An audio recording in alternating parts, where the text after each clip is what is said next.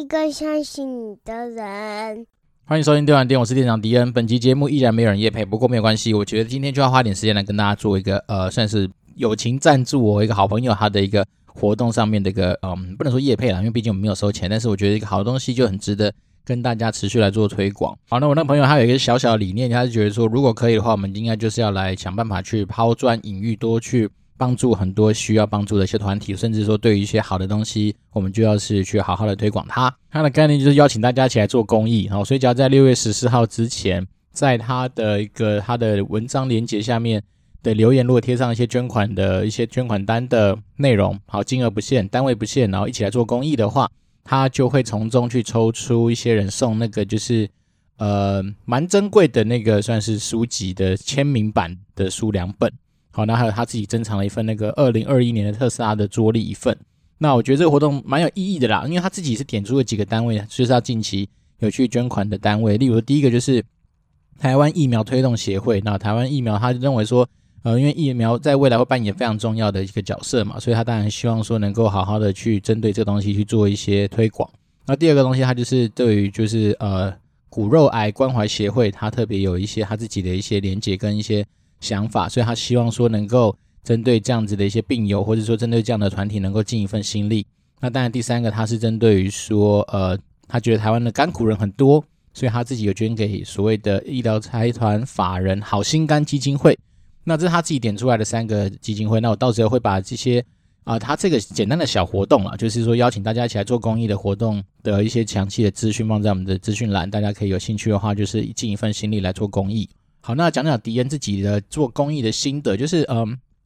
我不知道大家有没有习惯，就是说呃零存整付这样子的一个消费习惯。所以零存整付就是说，每次通常你出去付钱的时候，至少都拿比如说一百啊、五百、一千啊这样子面额的东西来作为一个付费的单位。那一方面是因为就是零存整付嘛，那整付出去之后零钱就会找回来，那零钱就是拿来作为储蓄的一个基准。好，我觉得这东西还算蛮有用的，因为我先承认了从小。我并不是一个非常非常会省钱，或者说非常会储蓄的一个人，所以我必须要透过一些很奇怪的方式来告诉我自己说，诶，无所不用其极，想办法让自己的钱尽量不要从自己身上跑走。好，我以前小时候还有试过一个方法，就是说，诶，以前都觉得说，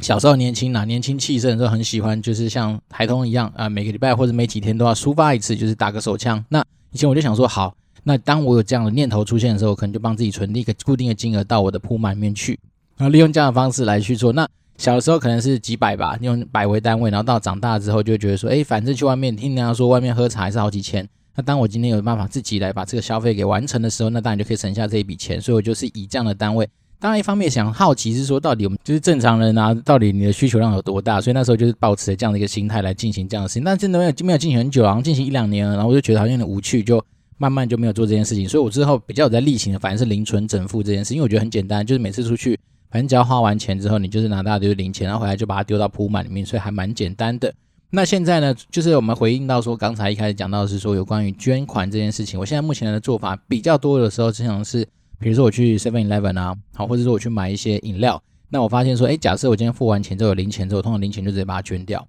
所以对我而言来说的话，蛮多团体其实基本上你只要放那个什么类似一个捐款箱的东西在。比如 Seven 啊，或者在一些饮料店旁边的话，通常都会得到我的一些小额的赞助啦。那我自己一直持续做这件事情，也算一算也蛮久的啦。因为我方面，我觉得说，其实有时候取之于社会，还是要回馈给社会嘛。那通常我自己的捐款的几个原则啦，就是，嗯，最早期的时候，我还有捐款什么什么是绿色和平，或是什么，就是一些推广一些比较高大上的一些组织。但是我最后发现，嗯，我还是回到自己台湾来救比较实际。所以我在好几年前开始，我就已经只针对说，啊。台湾，尤其是小孩子，我觉得小孩子，呃，我不是说对老人不敬，但是对我来讲，如果能够做选择的话，我觉得小孩子对我来讲是有更多的一些对未来的期待，甚至是说，我觉得，嗯，有的时候不是那么现实一点，就是说，其实你这个东西的效益下去的话，小孩子可能他对于未来的一个就是算是呃价值性来说，可能还是稍微比老人家多一些，所以变成说，如果有机会可以选择团体的话，当然。我觉得，如果今天我家财万贯，我当然是全部都要。可是，毕竟我们今天就是个打工仔嘛，所以在资源有限的情况之下，我会优先挑选的几个单位啊，例如说小孩子，好，比如说尤其那种偏乡的小孩子啊，那偏乡小孩子的话，以比如说教育跟活下去这件事情来说的话，我都会优先去赞助是活下去这件事情。比如说，我会捐的是水果啦，好，记得好像有那，我现在定期定额在扣款是那个水果的东西，然后再来就是，如果是针对那种小孩子什么吃不饱，那我记得之前听那个广播常常会说什么，嗯，我们什么一个月五十块、一百块，还多少钱的爱情就可以让我们饱足一顿嘛？那我觉得这件事情对我来讲，尤其是现在当爸爸之后，就特别有感觉。所以通常如果你是用呃活下去这件事情的话，当然是对我来讲是优先的，因为我觉得先什么东西先不用谈，先活下去再说。那当你今天小孩子活下去，然后开始才去注意到他说，哎。可能对于教育啦，然后甚至可能对于一些就是他们在呃成长或是在教育所需的东西，才去这样一一的把它跟上。那这是我优先的单位，就是小孩子优先。那第二个当然就是我觉得有那种比较是呃小像是流浪狗吧，因为我自己虽然说自己家里没有养狗，可是我觉得每次想看看浪浪之家，或者是说针对一些流浪狗啊，就是有尽一份心力的一些单位，我其实也会做一些捐款。那一方面是我觉得说，其实有些生命的到来，它并不是他自己能够选择的嘛。那既然不管是他什么样的背景或者什么样的原因出现他这样的问题的话，我们能够做的事情当然就是多少尽一份心力。好，所以反而是，哎，我主要的几个对象大概就是这些啦，就是针对小孩子或是比较需要帮助的人。好，我觉得这是我可以尽到的一份心力，所以这就是我持续有在做的。好，那我当然我觉得今天这个活动其实蛮不错的，是因为呃，那个我他们哦朋友他们送的那个书，其实能够拿亲笔签名是一件很赞很赞的事情啦。所以我自己觉得说，如果可以的话，大家当然就是可以不吝啬的去做。这样子的一些分享，好，到时候会把一些那个就是资讯放在我们的资讯栏，大家有兴趣的话都可以去看一看。好，那相信大家在家里都关蛮久的，然后到现在已经超过两个多礼拜啦。那我今天跟老婆在回首的时候发现说，对啊，莫名其妙也跟小孩子这样默默在一起相处两个多礼拜。那我觉得，嗯，有一个心得可以分享的是说，因为以前都没有那么长时间跟小孩子相处，然后有时候你真的会觉得是说。好像把我们大人觉得理所当然的事情，小孩子好像应该就会这样做。但后面我自己跟我老婆就是相处完之后，我们有些检讨，我们发现说其实好像不是这样一回事。因为他毕竟才三岁多，他其实还很小，所以有些东西我们以为好像是非常正常或非常合理的事情，其实对一个三岁小孩子来说，也许是真的太过于呃苛求啦。所以我自己这几天这几天其实花了一些时间检讨一下自己，可能对于他有些期待，或者对他的一些管教上面可能过于的。呃，太以我自己大人的角度出发，那我觉得这样好像有点不太好哈。尤其是有的时候，你我们会期待他说，他可能对于情绪的控管，或者对于一些东西的反应，可以相对来说比较呃 well behave 嘛。但是我发现其实好像还真的是要给他一些时间。好，这种东西大概的想象就是像是有的时候我们两个都一起开会，都要上班，那我们两个都在用电脑的时候，他就跑过来旁边。那当然我们因为我们有双萤幕的关系，所以我跟他说好，那你就坐旁边，我给你看一下电视。就可能看一下 YouTube 或看什么，就是转移他的注意力嘛。但是他在看的过程，大家通常看个三十秒、一分钟，他就想要来按你的键盘啊，诸如此类。那我觉得刚刚讲说不要吵我们啊，我们不是刚好讲好了吗？就看影片就好了。那我就他有时候就是因为整个闹的程度比较重啊，或者说一直持续在做一样的行为的时候，我觉得比较不耐，然后可能就会对他可能口气比较不好啊，甚至是就处罚他。那我老婆那天就是稍微跟我语重心长的聊一聊，说对啊，其实我们好像太。把他想象成是说能够像大人一样的沟通，那其实他还很小，所以我们这样慢慢就是说，至少我们可能也许在对待他的方式上面要必须做一些调整。那当然，另外一件事情当然就是自己的心态啦。首先要先调整到比较正确一点，就是说他真的还很小。那当然不是说他很小就可以无法无天哦，只是说我们可能要给他的空间跟耐心要再更加深一些了，不是说像以前一样，可能也许诶他可能做两三次之后我就已经不耐，而且接下来可能是会透过。也许给他多一点次数或尝试错误的机会，好，但是当然，对于是那种比较是影响到安全呐、或者说影响到一些就是那种呃我们的天条，例如说你不能打大人这样子的一些东西以外的事情，比较有些讨论的空间，大概诸如此类是这样。好了，那关在家里久了，总是会有一些时间就那边胡思乱想嘛，所以我想说今天这一集的主题就是赶快把我之前想到的一个东西再来跟大家好好做一个就是算是 update，然后跟大家做一个分享，就是说如果在疫情的期间呢、啊。啊、我们今天之前说的嘛，其实你时间就是很多啊，那多的时候你就可以做很多的规划嘛。那我那时候你有想过说还好，我我必须说其实还好。那时候以前在想说，如果假设今天要去开一个副业要去创业的时候，哎，我都没有想过要去开那个夹娃娃机店。啊因为我最近到我们家楼下去买饮料的时候，发现说哇，凡是夹娃娃机店的那种政府一声令下，你基本上就是关起来。那对于那种你虽然说是什么随选购物的机台。你家一般关起来，你基本上的收入就瞬间归零啊！你不要说，不是像很多餐饮还可以说什么，我以前做呃内用，现在改成外带，那你那个只要被封起来，基本上就是零嘛。所以我觉得其实还好，那时候没有想过要往夹娃机店去走。那这东西也可以解释一下，我觉得为什么当时候啊、很多人都在问说，要要不要就要不要去创业，要不要去弄个机台那边摆的时候，我那时候就坚决的觉得不要。哦，一方面是因为你可能可以像我们之前说的，你可以上网先去看看啊，就很多人像台主都会分享他们的一些心得啊，那你就会发现说，其实当然一定会有成功的嘛，一定是有些比较有名的一些 YouTuber 啊，啊，比如说他们本身就是会去夹别人的娃娃来放到他们自己的娃娃机台里面去之外，那他们本身也喜欢夹娃娃，所以对他们来讲说，他们其实是有源源不绝的一些。货源可以放进去他们的机台里面，然后当然这种东西都是有点算是少数成功的人。那当然，如果说你今天看到他们这样子成功，你才想去摆机台的话，我觉得其实有时候有点风险有点高。那再来是说，大家也都知道蛋塔效应嘛，台湾人都喜欢一窝蜂嘛。那当你今天一窝蜂出来的时候，会面临到一个很实际而且很务实的一个状况，就是这个市场上其实会供大于求啊。也就是说，今天你会发现三步五步都是一间夹娃机店的时候，你就会发现，当你今天只租一台机器。你怎么样成为那天选之人？其实老实讲，我觉得有点困难啊。那因为你自己去看每家夹娃机店，有时候你进去，你会发现它的那些内容物都大同小异，对不对？那当大同小异的时候，要么你就要提供比别人更高价的，或是更有呃优势的一些产品，哦，这是一种做法；要不然就是说，你有可能就是提供一些那种就是看起来外表很漂亮是正盘的东西，但是夹夹出来之后发现里面是垃圾或者是仿冒品。那这东西通常。我相信，呃，喜欢夹娃娃机、喜欢夹娃娃的人呢、他其实固定的行为也蛮像，就是他们其实喜欢夹，就是喜欢夹，而且通常都没得跟你客气的，也许去夹的是五百啦、一千啦，直接换下去，然后开始跟你拼输赢。所以，当你今天放的是赝品或是那种假货的时候，其实你接下来可能在那个圈子里面，你就不太想要生存了嘛。所以，它其实背后有蛮多一些蛮复杂的一些操作，例如说，你要选择什么样子的东西让大家去做夹娃娃机嘛。的一些标的，比如说你是他放的是娃娃呢，绒毛娃娃，还是放小孩子的玩具呢？那有些人放糖果啊、零食啊，有人放卫生纸啊，那有人放三 C 产品，甚至有人放呃生鲜的东西。然后我看过比较多，但是比较多的还是放公仔居多嘛。那公仔里面又有分，比如说保夹是多少钱范围的？那有人放什么遥控车等等。那其实它多元性是真的很高，没错。但是也是个这个问题之所在，就是说，当我们今天以为多元性很高，但是其实每家店走进就是差不多的时候，这时候就产生很多的问题啊。我自己觉得说，那时候我在思考就是，说，其实你在我选择要哪个东西的时候，都觉得有点困难。那再来是说，当你今天同质性跟别人都没有太多的差异的时候，那你就会觉得说，你好像很难胜出。那当然，我也可以想说说，那干脆以前想过一个东西，反正毕竟我们在暴雪嘛，那我们可能有机会，那时候也许是员工的身份的时候，可能可以买到一些比较。啊，低于市场行情的一些折扣，好，那我可能买到一些比较便宜的东西。但是呢，我那时候想想，要是我真的要是去补暴雪的东西，好像也没有那么多源源不绝的东西可以一直补。那因为你就是要源源不绝的东西进去里面，才能够吸引大家一直持续投钱去加你的东西嘛。所以那时候我就在想说，哎、对啊，这也很麻烦。就是你基本上你不是就单纯去顾它，就帮它打一直擦干净而已。你是要基本上常常去补他的东西，然后甚至是我那时候有想过一件事情，假设你今天放了一个东西很贵。好，比如说我今天放了一尊一万块钱的雕像在里面，所以说不知道会不会被夹到，但是有些人搞不好就是把你的橱窗打破，直接就搬走了。那毕竟夹娃娃机，它那个东西就是一个简单的玻璃橱窗，帮你隔着而已。所以它其实你说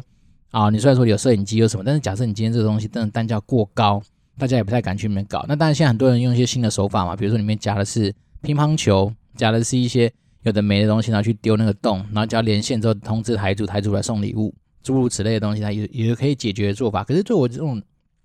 那时候在直观思考的时候，我就觉得你在假娃娃机店，你还去夹那种球，然后去换东西，我就觉得很麻烦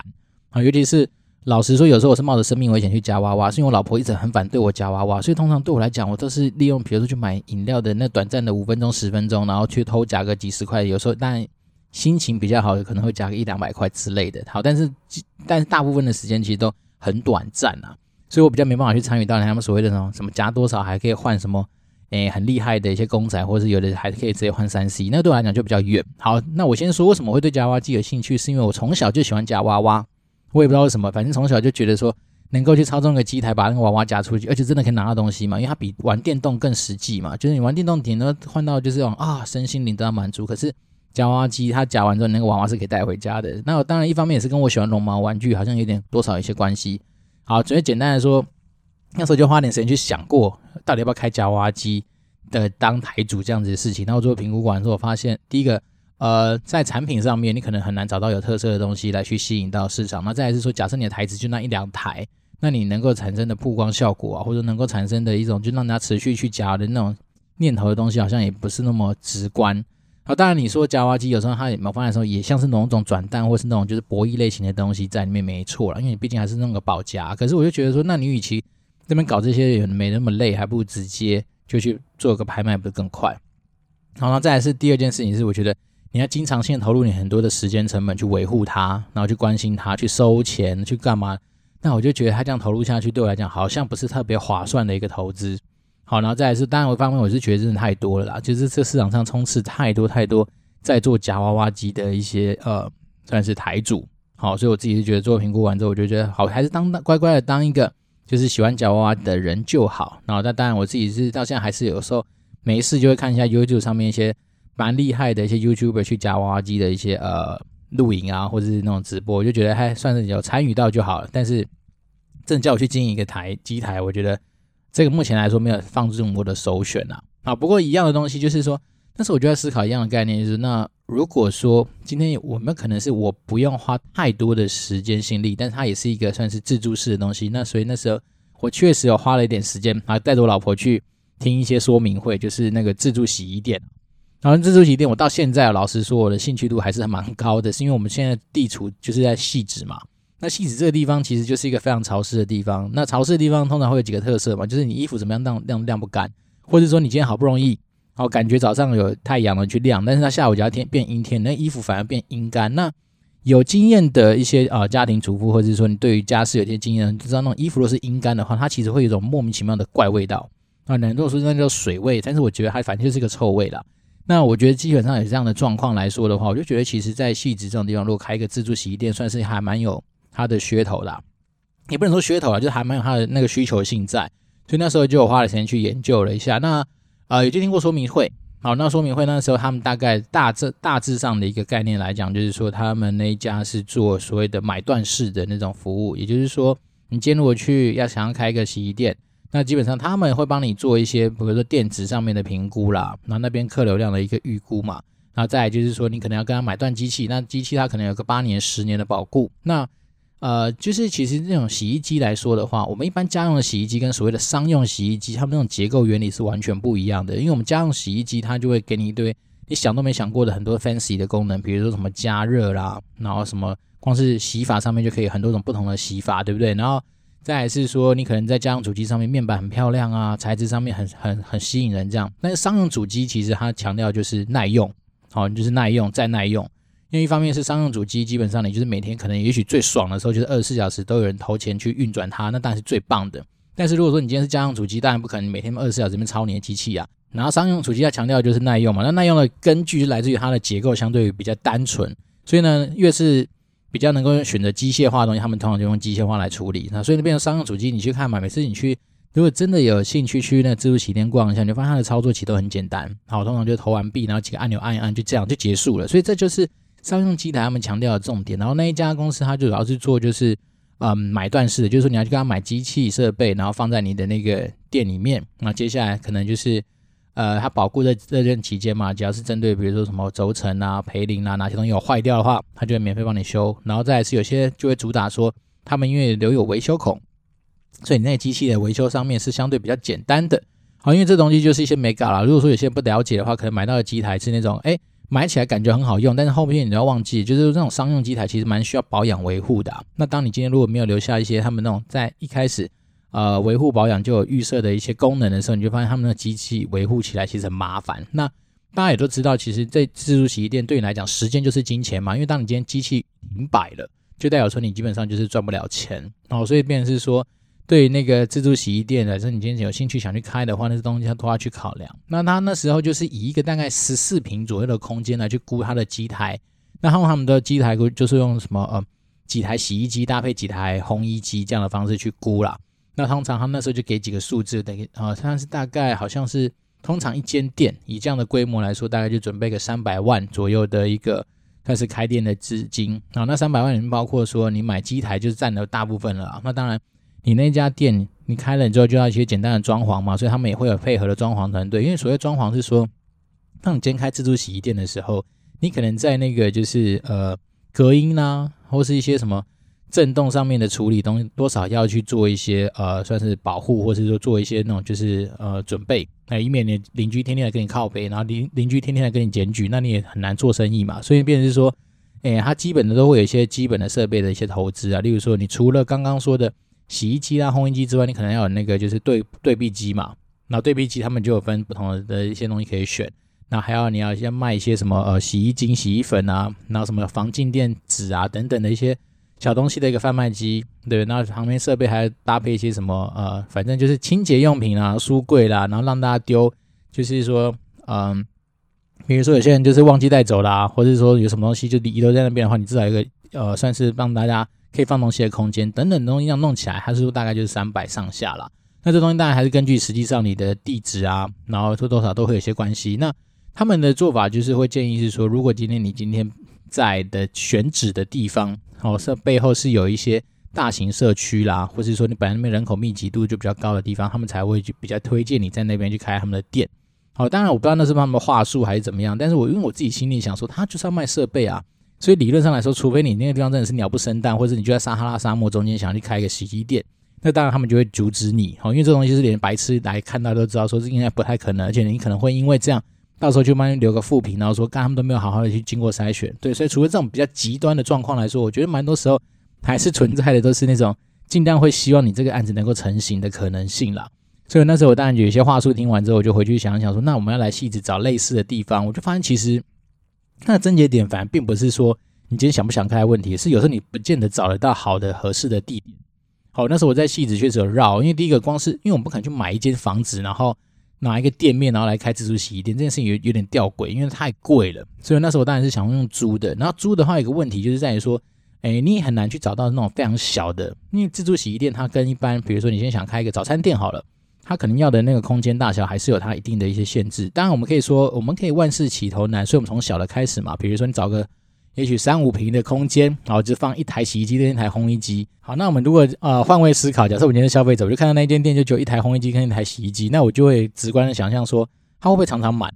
然后这家店这家店那么小，它到底呃比如品质到底好不好或怎么样？所以我就会产生很多的疑虑，那可能之后干脆不去，对吧？所以我觉得说，嗯，自助洗衣店还有一个很现实的地方，就是至少你那个量要一定，然后再来是因为。你的空间看起来大的嘛，就会至少比较干净。好，所以在感性层面上面，至少可能来的人就觉得说啊，这个地方比较干净啊。那毕竟我们拿着衣服来洗来烘，就是期待说我们今天能够带着干净的东西离开嘛，对不对？所以你那个空间的一种舒适度，其实某方面来说，就是要去影响到你的消费者来这边的时候的一些信心，或者说他的对你的信任嘛。所以我就觉得说，他其实还是对于那种店面有一定的要求啦。那我那时候就在戏子逛啊逛半天，要么就是根本没有这样的物件出租，要不然就有的这种，然后空间比较大，就它在二楼。或是地下室，可是我讲真的，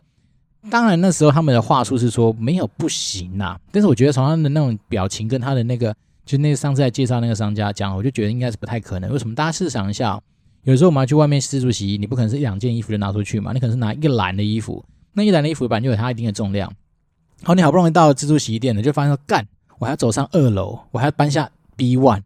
那这东西对于很多人来说其实就是很赌烂，就不爽，就不想去了，对吧？所以呢，基本上。自助洗衣店它有一个天生的一个算是限制条件，是还是可能要在一楼的店面比较适合啦。所以变成是说，它有些它的那些限制条件之下，在汐止要么好的地方是已经早就都已经有人开了，对吧？那可能有人开那个点还开了两三家啊，所以诸如此类的东西，到我现在哦，虽然说有机会还是有机会没事就想去逛一下，好，比如说看有没有这个机会点，但是慢慢我这念头已经被磨到一点算是。我还是单纯当一个就是去使用的消费者就好，但是我还是不排斥任何的机会啦。只是说我现在目前另外一件事情想的是，我可能不想要做买断这件事情了，因为我觉得买断机器设备这东西，其实它的风险还是比较高。所以呢，我现在慢慢想去研究的是说，有没有可能用租赁的？因为我记得好像另外一种模式就是说，你今天所有机器设备都是用租赁的，然后你的啊、呃、空间场地也是，反正你就是那一个房那个店面也是租来的嘛，所以一切都是用租赁的。那我们单纯就是在。中间就是想办法去赚这个所谓的呃价差，比如说我今天东西算完了成本，那跟我实际上能够产生的获利，如果能够产生一定的一些算是现金流啦，或者产生一定的一些获利的话，那当然就会成为我愿意去投入的一个可能性。那只是说，当然，嗯，我觉得这个东西很难讲啊。反正现在来说的话，我觉得需求性就长远的趋势来看，以台湾现在的空气品质越来越差，其实大家对于就是在自助洗衣店洗衣服，然后洗完之后直接烘这件事情，它的需求性，我相信应该会看涨，好，不过当然另外一件事情，一方面也是因为，诶，要看社区的形态，因为有些社区你看得起来，他们就是那种大平数居多的那种，基本上你就别想要赚到他们的钱，因为那些人在家里自己弄一个烘衣机是非常方便的事情。所以那时候我在想的是，通常你要看的社区也是那种像是相对密集的哦，就牢笼式比较严重的那种，就是社区那那种地方去做自助洗衣或自助烘衣的可能性就高，因为什么？因为他们本本身里面每一间的房子它的坪数就少啊。那大家也都知道，像我自己在家里，我超想要超想要装一台烘衣机在我家的，可是我发现我们家的房东不知道什么，就是把那个工作阳台那边已经塞满他的那个什么呃。冷气的那个主机，然后两台塞进去之后，我基本上我放了一台我的洗衣机之后，我就没有空间放我的烘衣机了。所以这件事情对我来讲，其实我觉得有时候，其实说实在，你家里就是所拥有的空间，已经本身来说就限制住了，就是说你能不能摆烘衣机这件事情嘛。所以我自己就说，其实有些点啊，其实还是能够帮助我们说在开这个所谓自助洗衣店这件事情上面能不能成功的一些关键。好，那当然，我觉得大家就是可以去思考一下，说如果你今天住的附近。那假设你今天住南港啦、汐止哦，还有一个东西可以分享，就是以前人说过，凡是你要看台北或新北，只要是它的地名后面里面有水字边的，通常就代表说那个地方应该会比较湿。好，比如说内湖啦、南港啦、汐止啦、淡水啦，好像我刚才讲的，就反正有水字边的，因为通常中国人在命名的时候，好像是因为以前多少的，你讲是跟水有关的，多少就代表说那个地方真的会比较湿。那像汐止，他们说以前好像真的先。早期古早的时候，好像潮汐真的有办法走到这个地方来，所以大家也都知道说，汐止早期其实是蛮蛮会淹水的哦。当然，淹水可能是跟潮汐没有关系的，只是说，反正，大家去想想看，你家吃的那种水质边的，那种比较湿嘛，那比较湿的地方，可能对于烘衣机的需求就比较大哦。因为对我自己而言，我那时候开想开自助洗衣店的初衷，并不是为了洗衣服啊，因为我自己家里一定有洗衣机，但是我觉得干衣机是一个还蛮被需要的东西。好，那大家尤其是大家如果看到那种连续的。算是那种雨天的话，基本上那个烘衣机每次我去看，基本上都是接近满载啊。然后你大家可以去估算一下它的那个，就是实际上可以赚到的获利。那我记得那时候他说开那间店，假设是三百万好了，那通常要三到四年才可以回本，所以大家可以去估算一下，大概一年你可能大概一年有机会可以净赚是八八十到大概一百万差不多啦，就是一年大概是这个这个可能性。好，那当然也有人就是说呃。就是用那个，反正你的估算方法也可以这样去估，就是说，以你那台机器，假设你一天就是估它使用个，也许是两个单位或是三个单位，那这两个单位跟三个单位怎么估出来？就是通常来说，也许是早上，好婆婆妈妈可能刚好洗完衣服就跑过来烘，或者早上婆婆妈妈就带衣服来洗，然后来烘，然后大概大概下午会是一个时间点，然后到晚上的时候，可能也许正常上班族下班之后可能会来一个时间点，大大概就是这样子。那说实在，你要提到那种什么深夜啊，然后凌晨那种，多少来说还是比较困难啊。所以它就是还是有一个估算的方式，所以大家可以稍微去抓一下。好，所以那便是说，它其实它的那个呃，我们讲的说，像之前之前在估那个什么上限的时候，其实你也算得出来。假设你今天机器把它开到满，哦，一天二十四小时都没有停哦，包括说就是每个大家来拿衣服都是瞬间超快把它抽出来，然后直接换掉的话，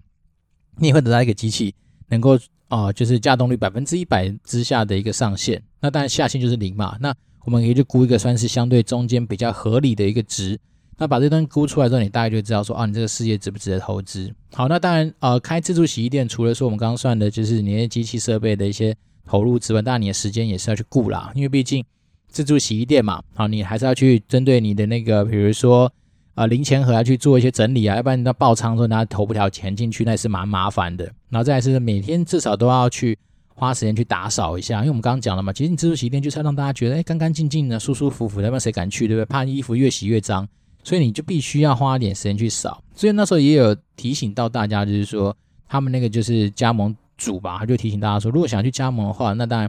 你也要找一个点是离你家比较近的，因为你基本上每天有的比较勤哦，可能照三餐要去扫地啊，去擦机器啊，或是维护环境的那种整齐度嘛。所以，变成是说，假设你一天至少一次的话，你也不希望说这个点离你家太远。那再是说，自助洗衣店还是会遇到一些狗屁倒灶的事情啊，像之前新闻不是常常报吗？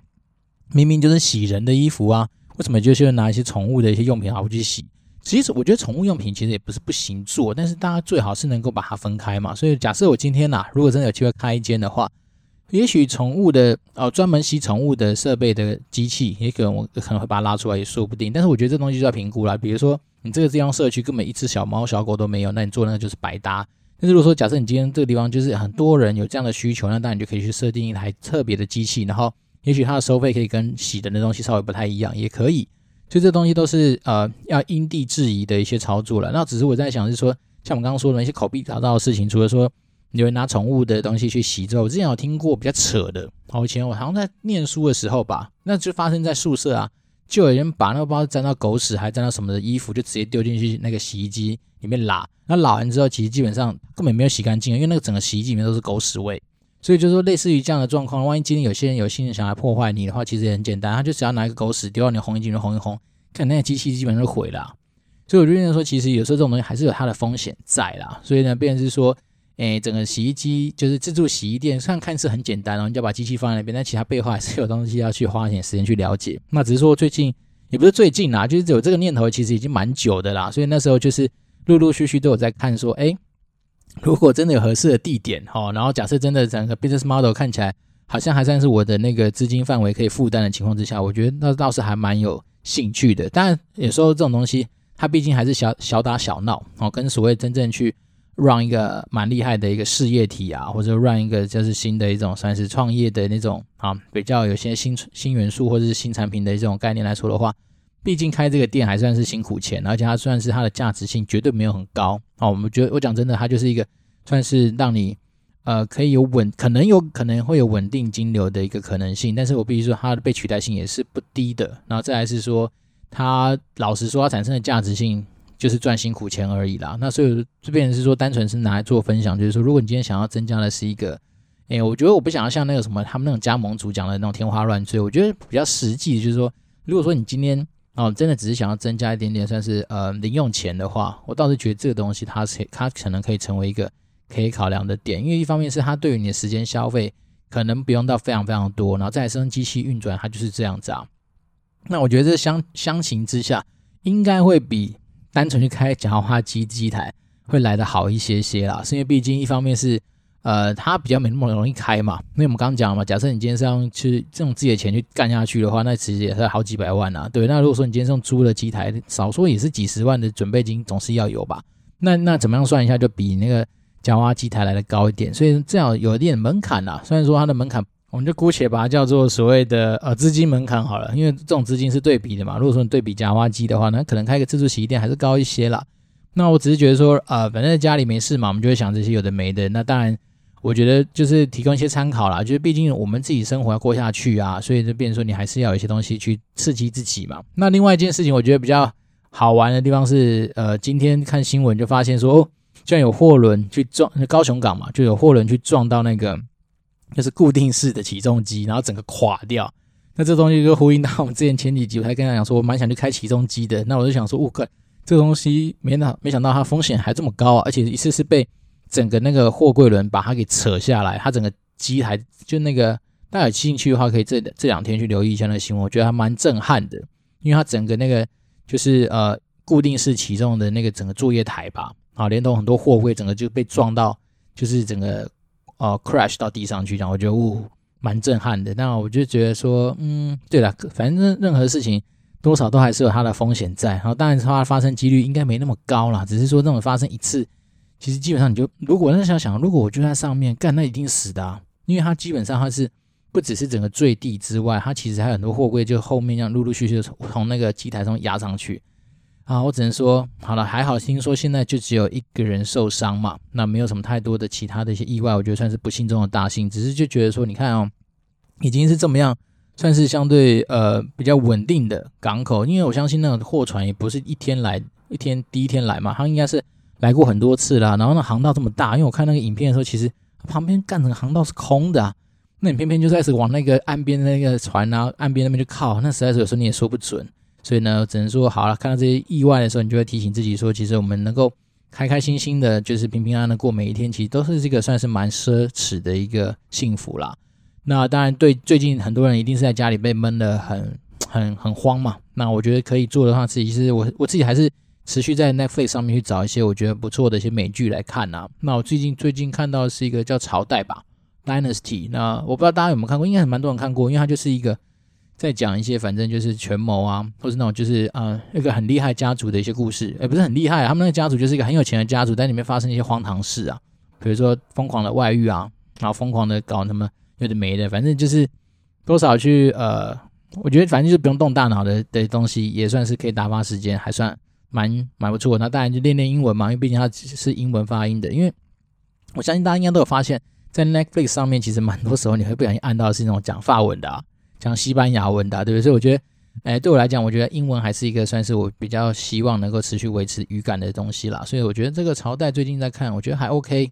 对。但是就是呃，哎，里面还其实不乏还是有一些以前的那些就是呃明星，就像像那个第一集的那个女主角，她就是以前那个东京甩尾。对，那个女主角，我没想到老了变成这样子，但是我觉得 就还蛮蛮特别的啦。好，那今天这一集又是没有新的人留言，不过没有关系，我觉得还是就是很高兴，就是能够有机会在这边录下这些东西来陪伴大家。那我觉得疫情的情况之下，大家如果可以的话，就是尽量让自己呃，既然时间多了嘛，被迫关在家里，其实也并不是一件不好的事情。那只是说让我们去重新适应一些新的一些沟通啊，或是说一些新的娱乐的方式。哦，那我自己在家里其实也两个多礼拜了，那我自己就觉得说还可以啦。其实时间你怎么样过，它就会怎么样就会呃展现出来给你看嘛。所以我自己觉得说蛮鼓励大家，就是如果可以的话，愿意花个五分钟十分钟丢个 email 给我的话，当然我们就会有更多的话题可以做一些交流跟接触。那当然我也想很好奇是说，哎，到底实际上我们现在怎么样说，也有一个一定程度的听众人数。那如果大家愿意能够给我们一些交流的话，我还是很期待说能够。实际上，实际上能够提供一些我自己一些嗯小浅见啊，或者是说真的是一些可能比较另类的一些想法也说不定吧。反正问问没差，又不用花钱，是吧？